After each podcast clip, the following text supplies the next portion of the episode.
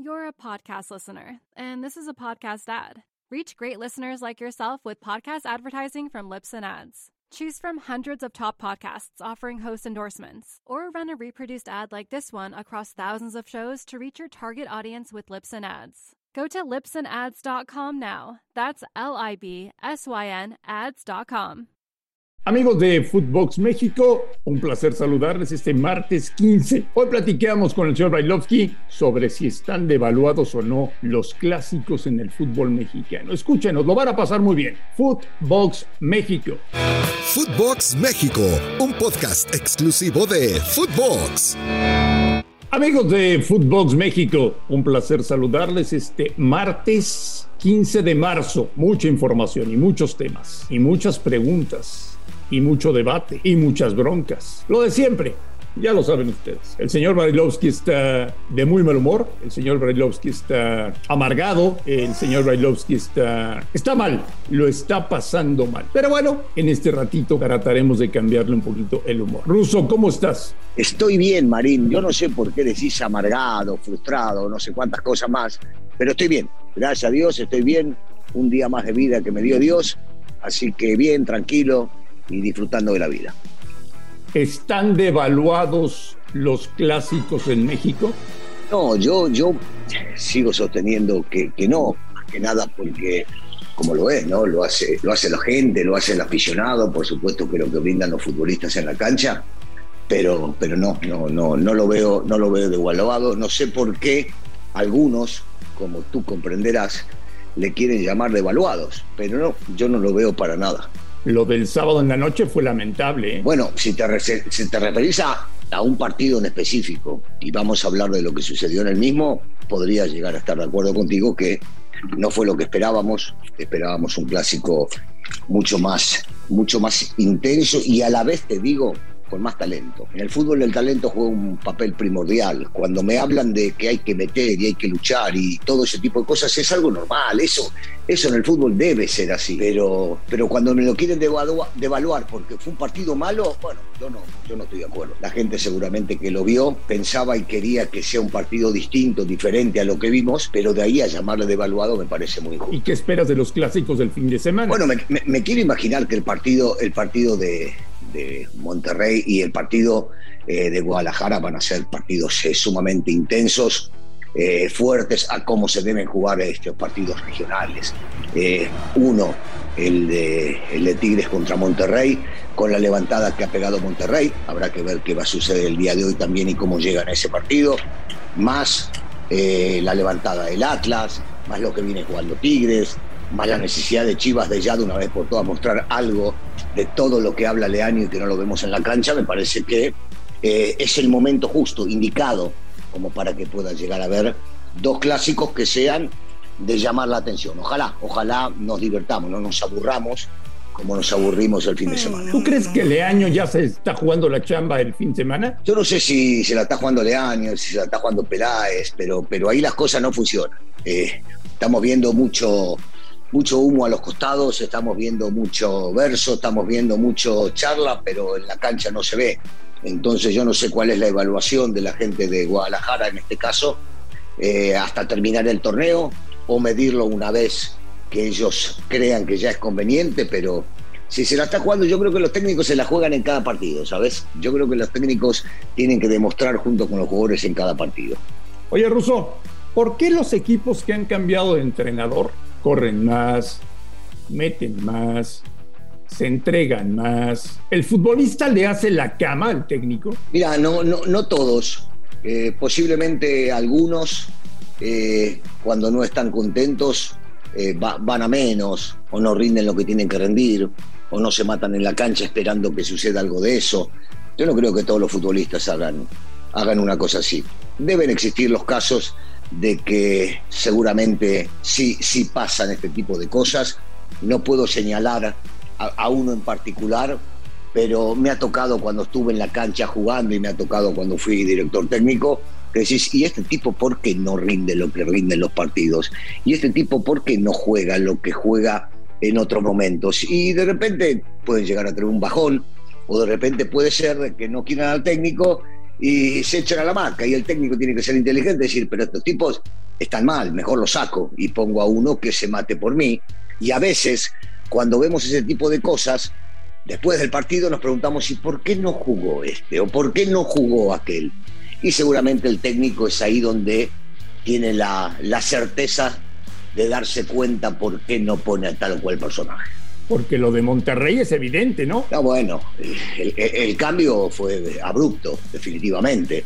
Siempre hemos dicho que tenían un gran plantel. Sigo sosteniendo que Javier Aguirre es de lo mejor que ha dado el fútbol mexicano como director técnico. Pero bueno, este, ahí, ahí, hay una clave como para darse cuenta que el futbolista termina poniendo y sacando técnicos sin hablar, ¿eh? jugando. Acá quedó muy claro. Eh, adentro había gente que no lo quería, Javier. Por eso no rendían lo que hemos visto en estos dos partidos. O tuvo la inteligencia Bucetich de llegar a hablar y meterlos en algo que de repente Javier no pudo. Si Ariel Holland tiene la dignidad de presentar su renuncia siendo subcampeón del fútbol mexicano y sexto de la tabla general, ¿cuántos más no tendrían que hacer lo mismo que Holland, ruso? Sí, bueno, sí, es cierto. Es verdad, es verdad. Es muy cierto lo que estás diciendo. Eh, a veces los técnicos creen que pueden llegar a superar los malos momentos que está viviendo su, equipo y, no se sienten culpables de lo que pasa o son cuidachambas son cuida el sueldo o el dinero que les pagan y ahí yo no me puedo poner en contra de absolutamente nadie y cada uno sabe cuánto le puede llegar a pesar su bolsillo. Pero es definitivo que lo que, lo que hizo Holland demuestra muchísima, pero muchísima dignidad. Y no le aceptaron la renuncia. No, y está muy bien lo que hizo León porque lo deben ver trabajar, porque se deben dar cuenta de que el tipo hace las cosas realmente muy bien y entonces dicen no, no te aceptamos la renuncia, tú firmaste con nosotros y nosotros queremos que sigas acá adentro. Ruso, después de 10 jornadas, ponemos a Pachuca y a Tigres como máximos candidatos a pelear el título? Es que hoy, hoy decirte que no sería mentir, ir en contra de la realidad que estamos viendo, porque no son dos equipos que solamente van punteando, no son dos equipos que solamente van ganando. Eh, los que hemos visto, y muchos de nosotros lo hemos hecho, cómo juegan, eh, nos damos cuenta que sí, claro, hoy tienen que ser candidatos al título. Pero sabemos muy bien y esto no es ningún cuento ni ningún invento de mi parte, eh, ni de ninguno de nosotros, que cuando llega la liguilla las cosas cambian. Y cuando, cuando se juega la liguilla, de repente tenés un mal partido y quedaste afuera por haber jugado mal un partido. Entonces, habrá que ver cómo llegan a esa instancia y cómo la manejan esa instancia una vez que llegaron a la liguilla. Pues lo que es un hecho es que el torneo ya es adulto, ya se jugaron 10 fechas, Estamos entrando en la parte final. Eh, tenemos decepciones como Toluca, ni qué decir de tu equipo, que da la impresión de que tiró ya el torneo y que juega partidos para no perder, más que para intentar ganar. Bueno, eso lo hemos visto, eso lo hemos visto no solamente con el Tano, ¿eh? lo hemos visto eh, en, toda, en toda la anterior este, gestión que hizo Solari. El equipo era, cuando le decían equilibrado, equilibrado de atrás, atrás.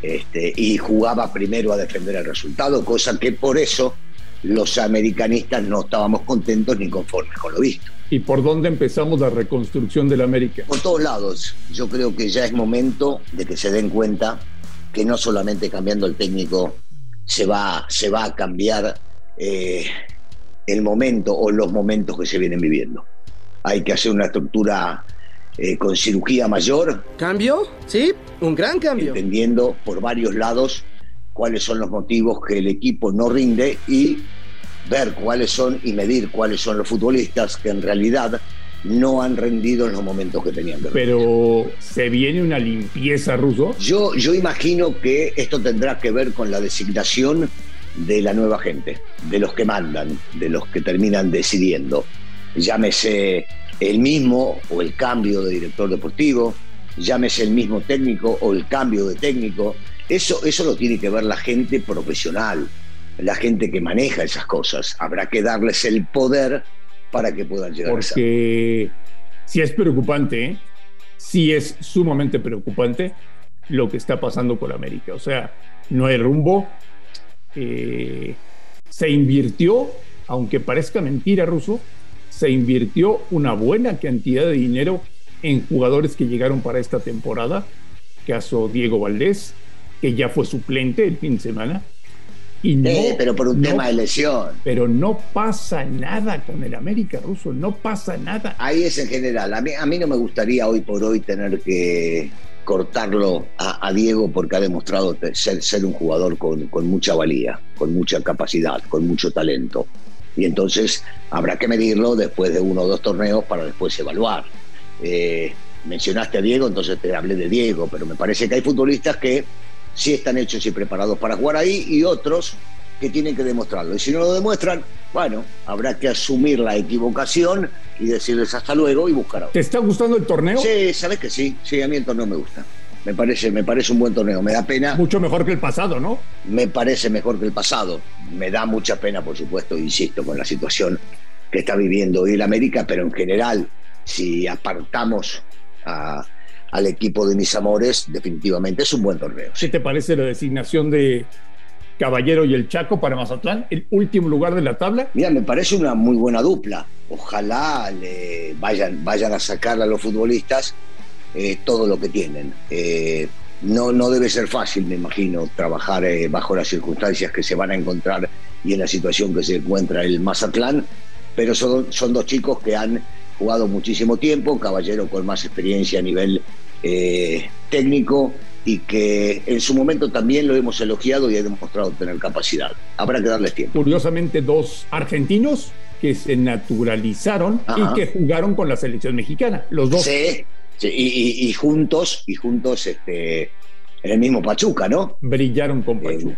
en ese, exactamente, en ese Pachuca que brillaba bajo la dirección técnica del profe Mesa. Que hoy, por cierto, Ruso, los, los ojos están puestos en Pachuca. Décima investidura.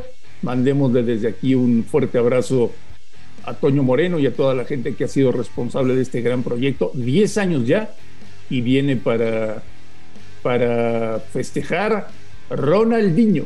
Mira vos, qué grande, ¿eh? Ese tipo me encantaba en la cancha. Oja- ojalá, ojalá se mande alguna ahí estando mientras se viene la investidura, porque el tipo era, era maravilloso, maravilloso. Ojalá, ojalá, ojalá, ojalá. Y bueno, tenemos como pendiente, ya para terminar, Ruso, el Monterrey Juárez, que se juega esta noche en Monterrey, partido pendiente. Qué mal le ha ido al Tuca en Bravos, ¿eh? Sí. Qué mal le ha ido a Ricardo Ferretti en Juárez. Sí, bueno, eh, el Tuca, el Tuca es un técnico y lo ha demostrado, que necesita tiempo para que el jugador entienda lo que él pretende. Para mí sigue siendo un gran técnico, las cosas no le han funcionado hasta el momento, pero tiene tiempo de revertirlo. ¿eh? Yo no creo que fácilmente vayan a dejar ir un tipo con la experiencia y con la capacidad que tiene el Señor. Barilovsky, que pase un gran día y estamos en contacto el día de mañana. Abrazo para todos. A nombre de Daniel Alberto Brailovsky y de André Marín, esto fue Footbox México. Gracias por escucharnos, un fuerte abrazo y platicamos mañana miércoles. Esto fue Footbox México, solo por Footbox.